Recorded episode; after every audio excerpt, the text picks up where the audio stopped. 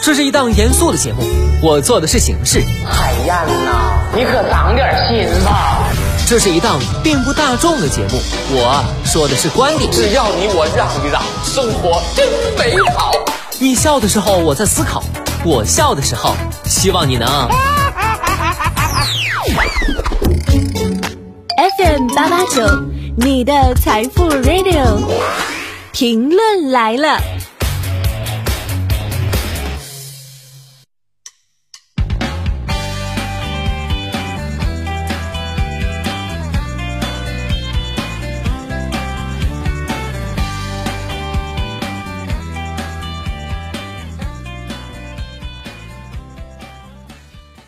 收音前的你还好吗？欢迎收听评论来了，我是海鹏。今天一大早我就来到我们总监办公室，说：“总监要过年了，我们家明天要进行大扫除，有一些重活要干。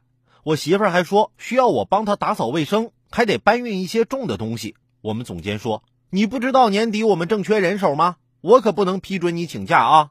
啊，谢谢领导，我就知道你会帮我的。有些事儿能躲得掉，有些事儿啊你躲不掉。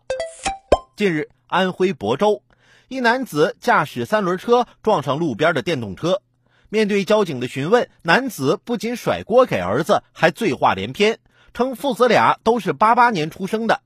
经鉴定，男子血液中酒精含量为每百毫升二百二十二点二毫克，属于醉酒驾驶非机动车。该男子已被交警依法处罚。儿子八八年的，你得五十多了吧？咋还这么不着调呢？咋的？以后你跟你儿子各论各的，你管他叫哥，他管你叫爸。年底聚会呀比较多，免不了要喝点希望大家都控制控制，能少喝就少喝。